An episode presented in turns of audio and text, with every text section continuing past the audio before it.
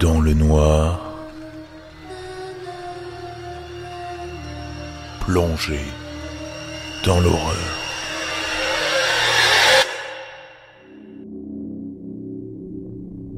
De 1918 à 1919, un mystérieux tueur en série surnommé l'homme à la hache a terrorisé la Nouvelle-Orléans. On ne sait rien sur lui, mis à part que ses crimes étaient particulièrement violents et qu'à l'époque, beaucoup pensaient que c'était un véritable démon plutôt qu'un humain en chair et en os. Les quelques personnes à l'avoir décrit ont affirmé qu'il s'agissait d'une grande silhouette noire, brandissant une hache et s'introduisant dans les maisons d'une manière si étrange qu'on aurait cru à l'apparition d'un esprit. Le tout premier crime attribué à l'homme à la hache de la Nouvelle-Orléans date de mai 1918. Ce jour-là, un couple d'épiciers d'origine italienne, Joseph et Catherine Maggio, ont été retrouvés assassinés dans le lit conjugal. Le tueur leur aurait d'abord tranché la gorge avec une lame de rasoir avant de leur écraser la tête avec sa hache.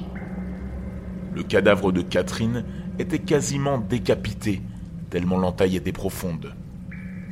Le tueur se serait introduit dans la maison en découpant méticuleusement l'un des panneaux de bois de la porte de derrière. La hache ayant été utilisée pour le crime a été retrouvée dans la salle de bain, posée là, alors qu'elle était encore couverte de sang. La lame de rasoir, elle, a été découverte sur le terrain des voisins. Plusieurs personnes ont été arrêtées après le meurtre des époux Maggio, dont l'un des frères de Joseph, qui était barbier, et également le propriétaire de la lame de rasoir utilisée lors du crime. Mais ils ont tous été relâchés par manque de preuves. Entre 1911 et 1912, il y avait déjà eu une série de meurtres similaires. Déjà, à l'époque, les victimes étaient toutes des épiciers italiens. Les crimes avaient d'ailleurs été reliés entre eux à cause d'un étrange message retrouvé non loin du domicile des Maggio, qui disait Monsieur Maggio va s'asseoir ce soir, tout comme Madame Tony. Tony était le prénom de l'une des victimes de 1911.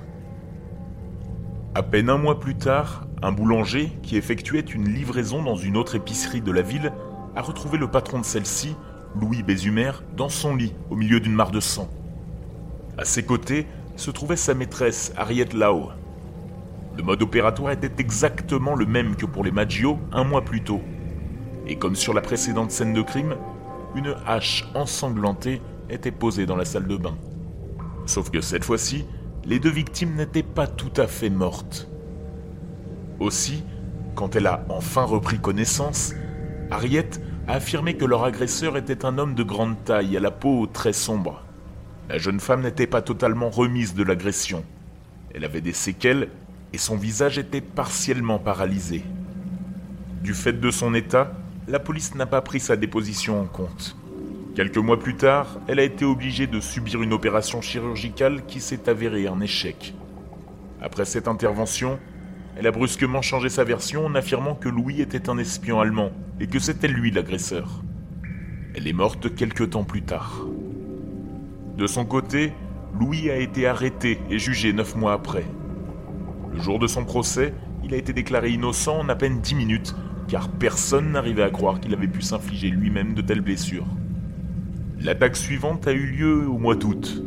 Une femme, enceinte de 8 mois, Madame Schneider, a été retrouvée par son mari avec une plaie béante sur le crâne. Elle avait été agressée alors que ce dernier était au travail, et le tueur l'avait laissée pour morte dans la chambre. L'homme à la hache a rapidement été soupçonné, car il se trouve que l'agresseur de Madame Schneider s'était introduit dans la maison en découpant l'un des panneaux de bois de la porte de derrière mais personne n'a su expliquer pourquoi elle avait été prise pour cible, car elle était ni épicière, ni d'origine italienne. Heureusement, elle s'en est sortie, et son enfant également. Après son agression, Madame Schneider a affirmé qu'elle avait vu une silhouette sombre au-dessus de son lit avant d'être assommée. À peine une semaine plus tard, le tueur a repris son mode opératoire habituel, en s'attaquant de nouveau à un épicier italien. Deux sœurs, Pauline et Marie Bruno, ont été réveillés en pleine nuit par un bruit étrange venant de la chambre de leur oncle, Joseph Romano. En arrivant dans la pièce, les deux adolescentes ont vu un homme de grande taille, à la peau sombre, vêtu d'un costume noir et d'un chapeau, en train de s'enfuir. Leur oncle, lui, était grièvement blessé. Il est décédé deux jours plus tard. L'homme à la hache était visiblement entré dans chacune des habitations en découpant des panneaux de bois dans les portes. Mais ce qui est étrange, c'est que les trous laissés dans les battants étaient tous relativement petits, presque trop petits pour laisser passer un adulte. Pourtant, toutes les personnes ayant aperçu l'agresseur l'ont décrit comme un homme de grande taille. À la suite de cette vague de meurtres, un vent de folie a frappé la Nouvelle-Orléans. Des milices citoyennes se sont formées, les gens ont dépensé pour acquérir des armes afin de se défendre, chaque habitant de la ville craignant d'être la prochaine victime. La police a même commencé à penser que toute cette affaire faisait délirer les gens, à force de devoir prendre des plaintes pour des portes endommagées ou des haches retrouvées dans les jardins. Les épiciers ont renforcé leurs portes pour se protéger, à juste titre, puisqu'un bon nombre d'entre elles ont ensuite été découpées de la même façon que celles des victimes du tueur. Au bout d'un moment, en l'absence de nouvelles attaques, tout le monde s'est détendu, jusqu'à l'agression de la famille Cortamilia. Orlando Giordano, un autre épicier voisin, est sorti après avoir entendu des cris en provenance de chez les Cortamilia. Il a découvert la femme, Rosie, gravement blessée et serrant le corps sans vie de son enfant dans ses bras. Son époux, Charles, était lui aussi grièvement blessé. Après s'être remise de l'attaque, Rosie a accusé M. Giordano et son fils d'être les auteurs de l'attaque, ce que Charles a vigoureusement nié. Ils ont été arrêtés et condamnés. Fort heureusement, Rosie a fini par avouer qu'elle avait porté ces accusations par jalousie, parce que le commerce des Giordano rivalisait avec le sien. Quelque temps plus tard, en mars 1919, le journal New Orleans Times a reçu une lettre signée par le tueur en personne. Voici cette dernière. Estimé mortel. Ils ne m'ont pas pris, et ils ne le feront jamais. Ils ne m'ont jamais vu car je suis invisible, tout comme l'éther qui entoure votre terre. Je ne suis pas un être humain, mais un esprit, et un démon de l'enfer le plus chaud. Je suis l'esprit que vous, néo-orléanais, et votre folle police, appelez l'homme à la hache. Quand je l'entendrai, je viendrai et réclamerai d'autres victimes. Moi seul sais qui elles doivent être. Je ne laisserai aucune preuve, sauf ma hache sanglante, barbouillée du sang et du cerveau de celui que j'aurais envoyé ci-dessous pour me tenir compagnie. Si vous le souhaitez, vous pouvez dire à la police de veiller à ne pas m'énerver. Bien sûr, je suis un esprit raisonnable. Je n'ai pas été offensé par la façon dont ils ont mené leurs investigations dans le passé. En fait, ils ont été si profondément stupides qu'ils m'ont amusé, moi et Sa Majesté satanique.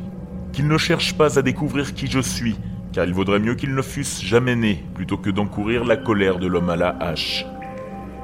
Je ne pense pas qu'un tel avertissement soit nécessaire, car je suis sûr que la police m'esquivera toujours, comme elle l'a fait dans le passé. Ils sont assez sages et savent comment se tenir à l'écart du danger. Sans aucun doute, vous, néo-orléanais, pensez que je suis un meurtrier des plus horribles, ce que je suis. Mais je pourrais être bien pire si je le voulais. Si je le souhaitais, je pourrais visiter votre ville tous les soirs.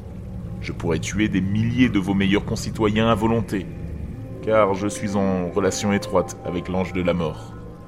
Maintenant, pour être exact, à minuit 15, mardi soir prochain, je vais passer à la Nouvelle-Orléans. Dans mon infinie miséricorde, je vais vous faire une petite proposition, à vous les gens. La voici. Je suis très friand de musique de jazz, et je jure, par tous les diables des régions basses, que chaque personne chez qui se trouvera un groupe de jazz en train de jouer, au moment que je viens de mentionner, sera épargné.